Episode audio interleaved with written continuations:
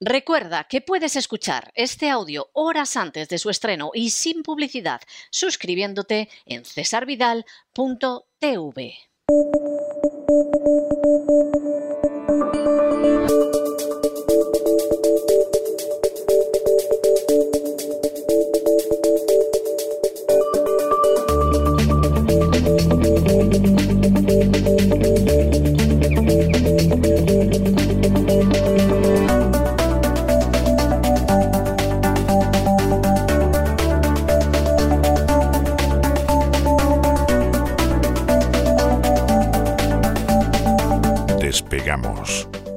Lorenzo Ramírez. Corremos raudos y veloces hacia nuestro avión, atravesamos el umbral, nos tiramos en plancha sobre los asientos, nos abrochamos los cinturones,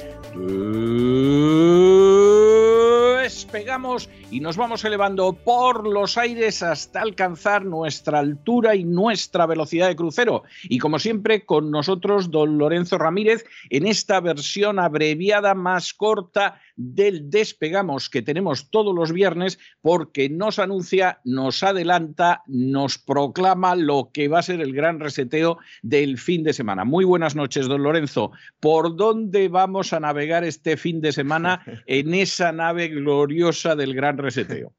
Muy buenas noches, don César. Vaya mes de enero, ¿eh? No lo queríamos perder, ¿eh? Madre Sí, mía. Además de verdad. Este, este era el año bueno, ¿no? 2022 eh, era el año bueno, ¿no? Madre mía, no lo queríamos perder. Hoy vengo con una ristra de ajos colgada directamente, don César. ¿eh? Porque he estado toda la semana con los vampiros. Cuando le dejaba a usted ¿eh? en el vuelo diario, me iba con los vampiros y entonces, claro, he estado asistiendo virtualmente, que nadie se asuste, al foro de Davos, ¿eh? a ese aquelarre globalista que ha sido Davos 2022 en el cual, bueno, pues eh, se han expresado y se han planteado muchos temas que vamos mañana a analizar, vamos a desglosar. Vamos a entrar en algunos más que otros, pero evidentemente, sobre todo los más importantes, vamos a entrar ahí a, cuchillo, porque, don César, los tecnócratas están nerviosos, ¿eh? están viendo que no le está saliendo la cosa como querían. ¿eh? Vamos a hablar de los principales temas de ese foro, de esos promotores del gran reseteo. ¿eh? También vamos a hablar del gran reseteo 2.0, que es el nuevo libro del señor Schwab, que no debe de tener mucho tirón ni muchas ventas, se llama La Gran Narrativa, vamos a explicar de qué va todo esto. Y entonces ya en Amazon lo están anunciando como el Gran Reset, Great Reset 2.0, ¿no? A ver si así intentan colocarlo, ¿no? Hay algunos oyentes que esta semana se han puesto con, con la primera edición de ese libro, COVID-19 de Great Reset, y bueno, pues eh, me mandaban, ¿no? A- ánimos y me decían, dice, bueno, ahora entiendo, ¿no? Lo que tiene que pasar usted leyéndose ¿no? las barbaridades de este señor, pues es un manual, un manual de agenda globalista, que ya, bueno, pues toca su fin, porque la verdad es que una de las conclusiones a la que se ha llegado en este foro de Davos es que esa locura covidiana se termina, se termina. eh, por fin, ¿eh? vamos a comentar eh, efectivamente cuál es la posición de cada uno de los interesados. ¿Quiénes han estado allí? Bueno, pues los sospechosos habituales. El señor Fauci, que en lugar de estar entre rejas sigue dando conferencias. Los señores La de verdad, Moderna. la verdad es que Fauci debe tener unos amarraderos después de décadas de hacer el mal en el terreno de la salud que debe ser más o menos como el archivo que se llevó Bono del CNI. Bueno, seguramente mayor porque Bono en- por el CNI estuvo muy poquitos años, aunque hay quien dice que se llevó miles de documentos escaneados. Y los escondió en la hípica luego, ¿verdad? Eh, no en la hípica, pero resulta que como, como una parte de su documentación, pues Bono decidió donarla a, a una entidad, pues para que estuvieran ahí los documentos, igual que existe una biblioteca Kennedy y una biblioteca Bush, para, en fin, si alguien quiere escribir una biografía, estén aquí, pues parece ser que a la hora de repartir los papeles en el sitio donde tenían que estar, una parte de los papeles escaneados del CNI se debió de trastocar la caja de cartón y fue a parar a donde están los documentos para un posible biógrafo de Bono en el futuro, ¿no?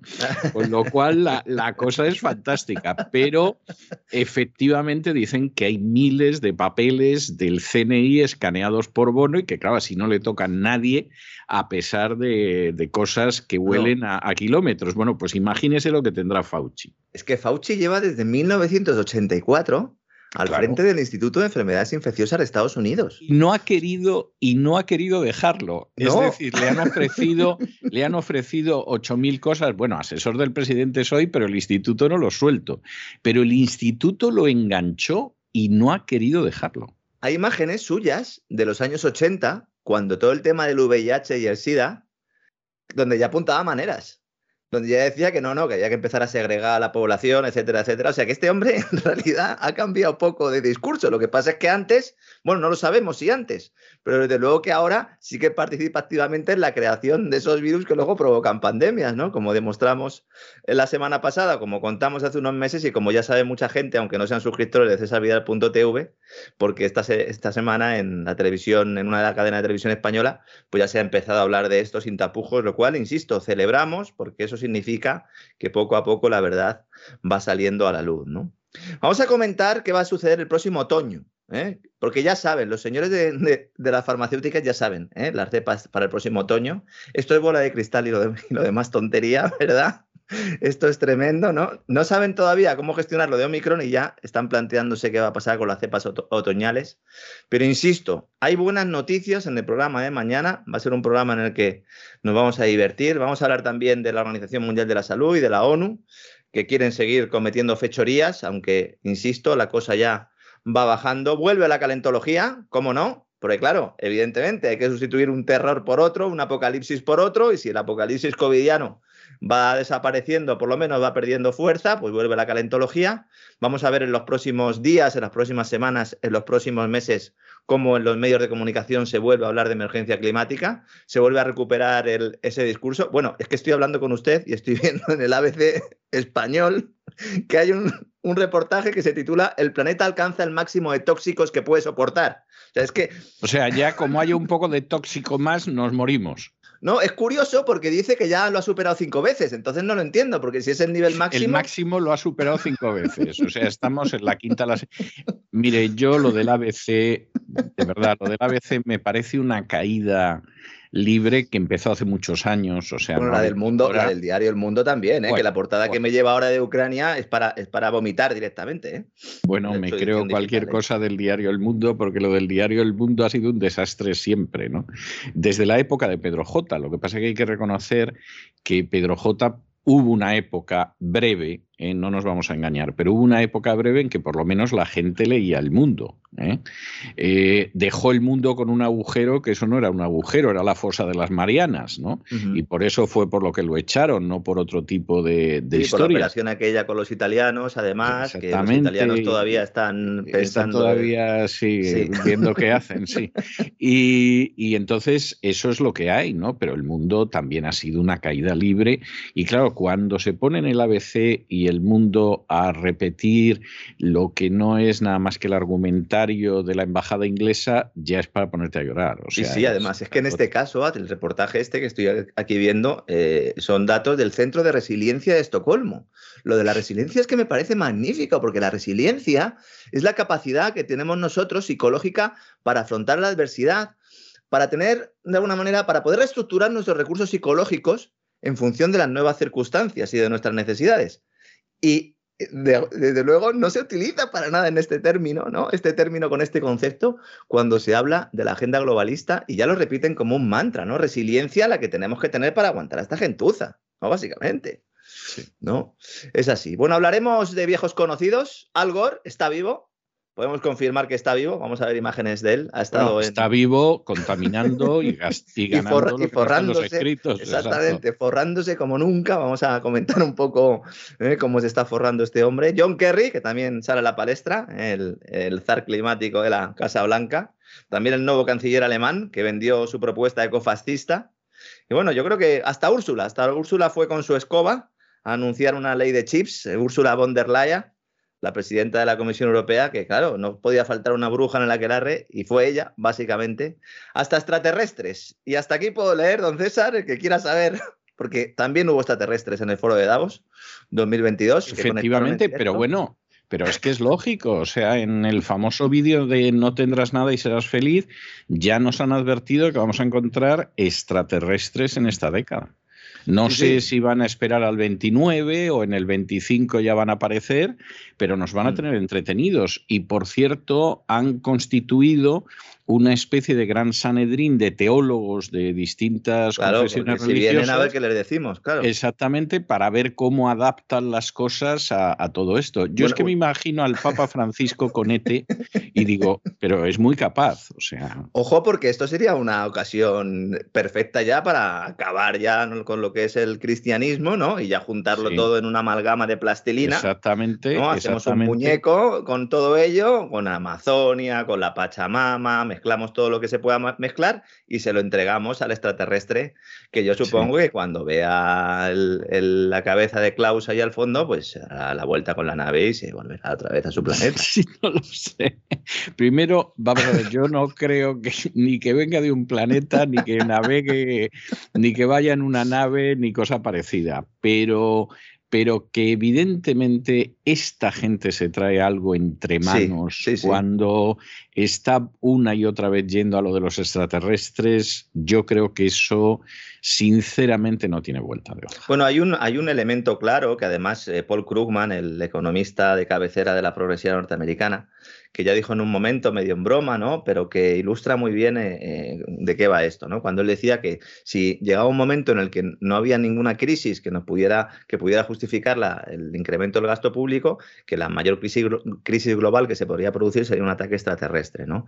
Desde luego, lo que se está haciendo en este avance de la agenda globalista es ir poco a poco, pues ir creando diferentes tipos de miedo y de terror y crear, eh, y digo crear, peligros globales que en la mayor parte de, los casos ni siquiera existe, porque el apocalipsis climático es un cuento que todo aquel que haya leído un poco eh, sabe que es así, ¿no? Entonces, claro, eso sería ya lo último. Lo último ya es que nos ataquen o que haya una raza, ¿no? Extraterrestre que nos haga, de alguna manera, unirnos como pueblo, ¿no? Pues yo creo que un poco están en esa idea. ¿eh?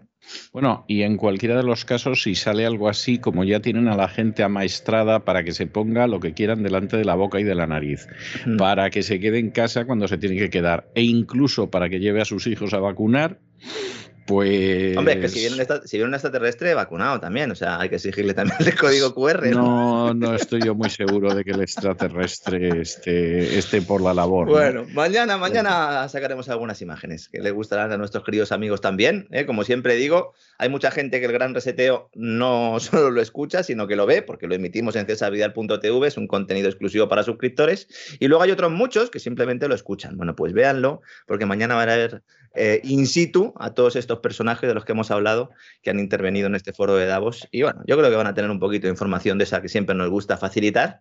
Y bueno, pues si alguien gusta y luego pues quiere la semana que viene pues eh, sacarlo en su programa, pues bienvenido sea, don César. Pues efectivamente así es. Y además, vamos, nosotros lo hemos dicho en infinidad de ocasiones el material que sale en la voz, en el gran reseteo, en cualquiera de los programas de cesarvidal.tv y que de pronto hay otra gente que lo replica dos semanas después o dos meses después o lo que sea, a nosotros ni nos duele, ni nos afecta, ni nos sentimos mal, ni nos da rabia, ni cosa por el estilo. O sea, nosotros creemos que la información tiene que circular con libertad. Nosotros creemos que la gente se tiene que enterar de las cosas y si efectivamente se replican esos materiales, para nosotros estupendo, porque lo que queremos es que la gente lo sepa. Es verdad que a veces los que replican no saben copiar muy bien y cometen errores o cosas de este tipo, pero en última instancia, en última instancia, vamos, eh, nosotros no tenemos ni el monopolio de la verdad ni el copyright sobre las informaciones ni cosa por el estilo y nos sentimos muy contentos de que cosas que hemos puesto de manifiesto se expandan, aunque luego aparezca alguno diciendo que es una exclusiva suya. Pero bueno, ese es un problema suyo, no es, no es en absoluto nuestro problema.